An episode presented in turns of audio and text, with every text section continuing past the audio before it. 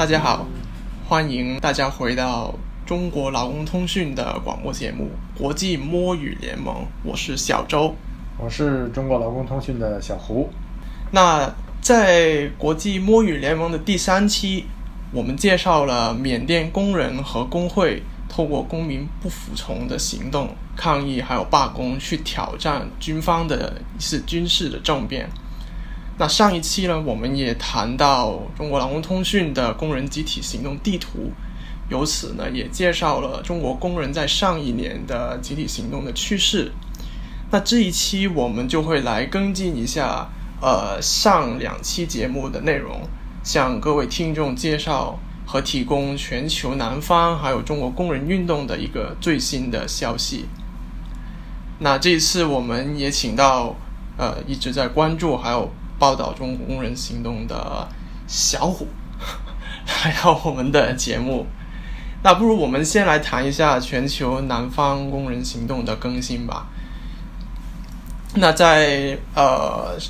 第三期的时候，我们谈到了呃缅甸工人的行动。那缅甸的服装厂还有工会的工人呢，在二月初的时候就号召了一次大型的罢工。去抗议军方的军事政变，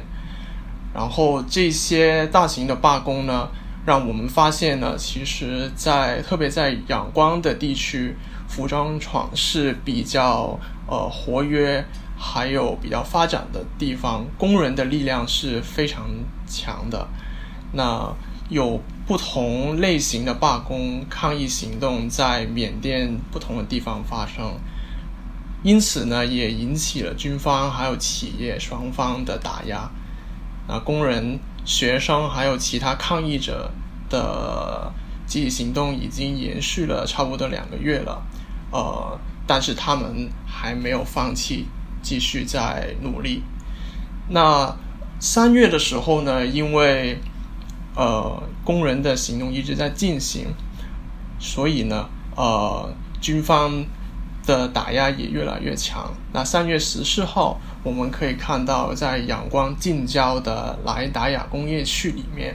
工人的抗议遭受了一次非常严重的打压。啊，工人原来只是打算举行一个静坐，但是呢，却遭受了约两百多名军人的打压，呃，造成超过七十多人的死亡。那双方斗争的激烈程度是越来越强的。有纵火的事情发生，也有军队去击杀工会的组织者。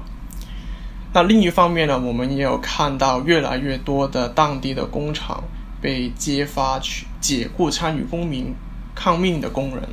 那例如德国连锁超市的一个供货商，呃，仰光莱达雅镇韩资的一个工厂，在二月二十一号被发现解雇了一百三十五个参与公民抗命运动的工人。另外呢，一个国际的呃服装品牌，普里马克的当地供应商 G Y Sen 也被发现，他们去禁闭约千名工人，防止他们参与二月十八号的一场抗议。那缅甸的产业工人联合会呢，一直都在与这些供应商进行交涉，要求他们在军事政变的过程的这个事情里面也。尊重工人的合同，那就算是解雇工人的话，也要对工人呃付出应有的赔偿。那这个就是缅甸工人行动的一些更新。那柬埔寨方面呢，我们中国劳工通讯也有一直在报道。那小虎，你可以谈一下呃在柬埔寨的事情吗？嗯，好的。实际上呢，呃，在柬埔寨方面呢，中国工人实际上，呃，在去年呢，基本上会达到，呃，几十万人在柬埔寨的工作。那么，随着这个疫情的，呃，延续呢，实际上整个经济在柬埔寨呢就逐渐放缓下来了。那随之导致呢，就是有很多的这个大型的投资项目和工程项目呢就停滞了。呃，其中一个比较引人注目的呢，就是这个缅，这就是金边的这个世纪广场的一个欠薪的这么一个情情呃情况。因为之前呢，这个呃，当时金边本来想把这个世纪广场呢做成一个非常大型的购物中心的开发项目，但是呢，就在二零二零年的下半年，就是因为呃疫情的问题，所以呢导致这个开发商呢也发不出工资。呃，由此由此呢，也导致了这个大量的工人呢，呃，出现了这个被欠薪的这个情况，甚至呢，呃，也有相当罕见的是，呃，出现了这个中国跟缅甸的工人站在一起，走上街头去这个，呃，去讨薪和抗议的这么一个情况。呃，那实际上呢，呃，长久以来呢，中国工人在缅，呃，在在柬埔寨呢，实际上是有一些这个。呃，跟当地的工人呢相比呢，是有一些这个竞争的优势的。那么同时呢，他们的这个薪资呢也相对比较高。呃，但是呃，一直以来呢，两边呢，无论哪一方受到这个不公正的待遇啊，包括欠薪的情况呢，实际上很少有团结起来站在一起去进行抗争的这么一个呃。这动作，因为很多时候呢，可能是因为这个双方的不了解，可能因为语言和文化的冲突等等。但是这一次呢，因为这个新冠疫情的呃紧张，包括再再包括呢，确实是呃中国方面的那些呃，其实有大量的这个公投呢，也确实没有办法呃，在目前的这个这个状况之下，所以他们呢也是在不断的找寻新的机会。甚至呢是呃不像以前去随便再找开发商，而是要非常肯定的去确定开发商的这个背景和来源之后呢才会进行。但是即便如此，呃仍然还是有这个这个大量的工程停滞，所以其实也有不少的中国移民工人呢已经从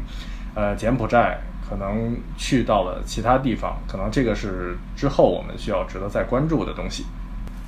对，那关于这个全球南方工人的集体行动或者工人面对的情况，其实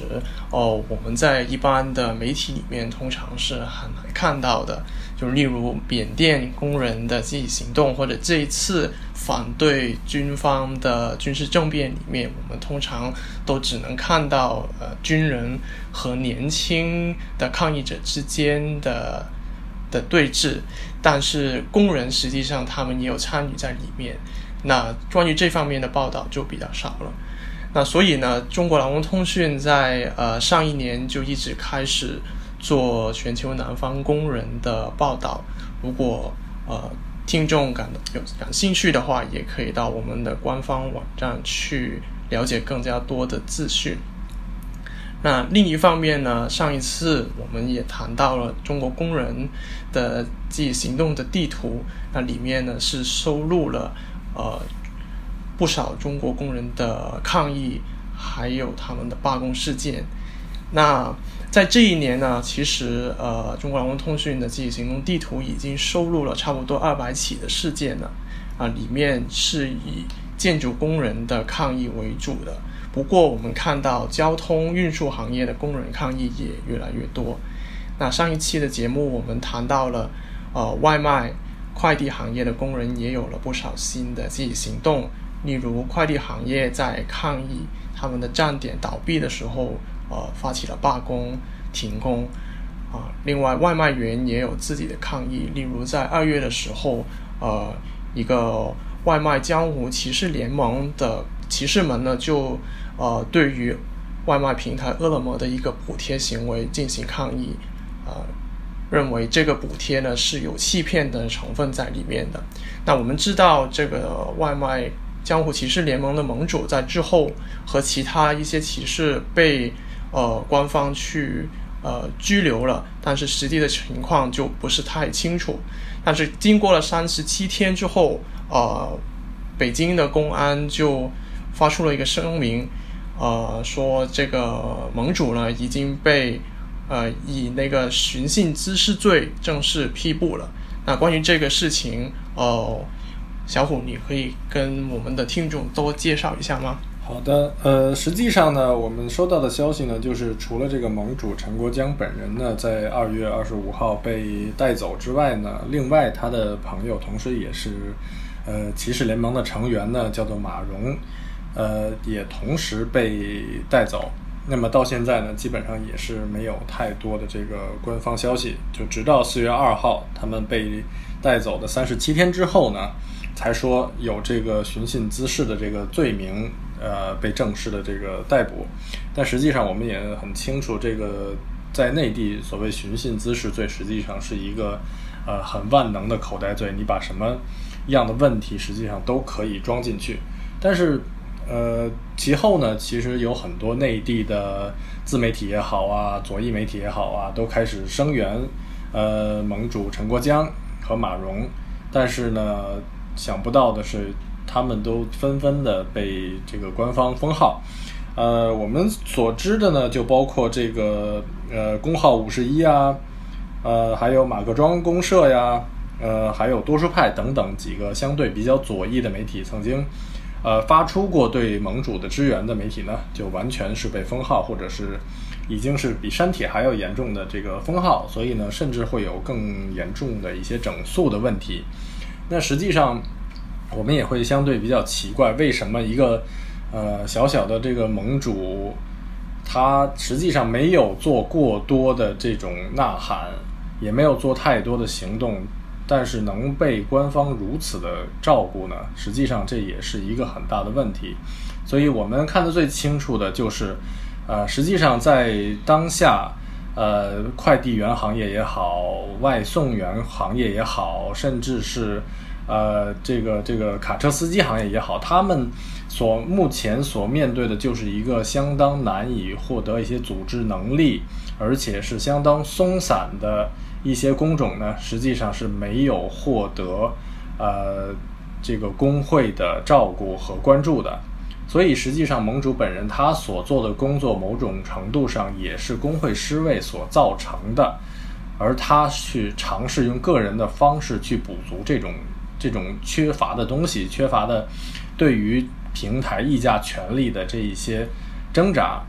那么即便如此，盟主还是被官方用这么严厉的方式去去批捕的话，实际上还是相当令我们震惊的。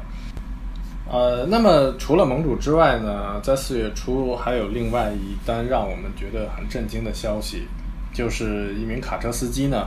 在收费站的时候，因为没有因为他自己的这个车载北斗系统掉线，而被执法人员呢